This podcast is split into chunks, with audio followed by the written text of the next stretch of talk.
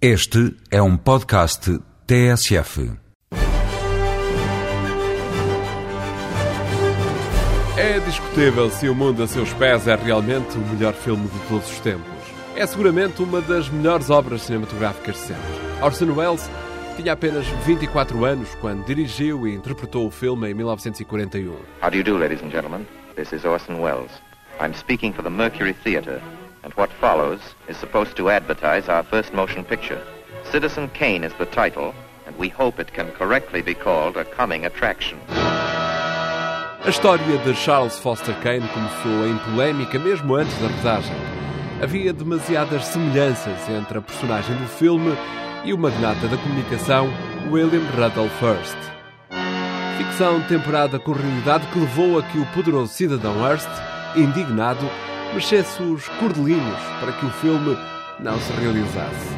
E mesmo quando já a rodagem estava concluída, ele ainda terá tentado subornar funcionários dos estúdios para queimarem os negativos do filme, destruindo irremediavelmente a fita.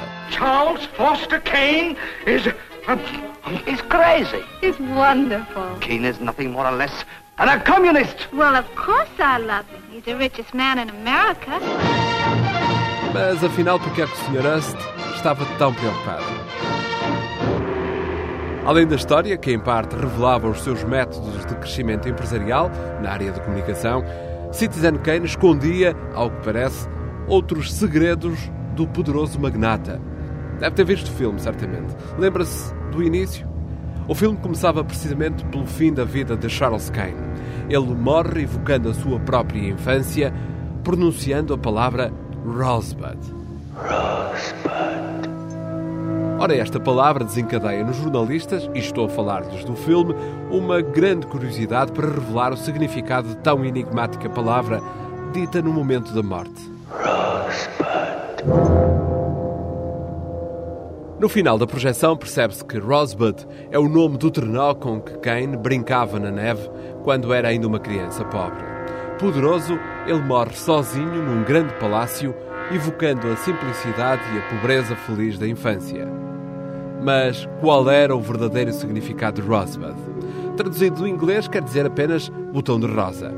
Orson Welles reagia sempre à pergunta sobre a escolha da palavra com um sorriso malandro, não desvendando o porquê da opção por esta palavra e não por outra qualquer. Como disse, o argumento deixou em fúria William Hearst. As palavras escondiam alguns pormenores mais íntimos da vida do magnata. A eterna amante de Hearst era uma muito jovem e aspirante atriz, Marion Davies. E a teoria mais divertida, explicando a ira de Hearst, é que na intimidade lá de casa, o já velhote magnata, sem a arrogância que lhe era característica e muito ternurento com Marion, referia-se ao clitóris da namorada como Rosebud. Orson Welles soube deste segredo íntimo através do produtor do filme, ex-amigo pessoal de Hearst e antigo colaborador, e não hesitou em usar a palavra no filme para o provocar ainda mais. Na projeção de O Mundo a Seus Pés, Rosebud é mais uma palavra enigmática que ajuda ao desenvolvimento da história. Mas, sabendo agora do pormenor, percebe-se o ódio que o magnata tinha ao realizador, que passou a ser o seu inimigo número um, considerando a utilização da indecifrável palavra como um insulto à sua honra e nunca mais perdoou a Orson Welles.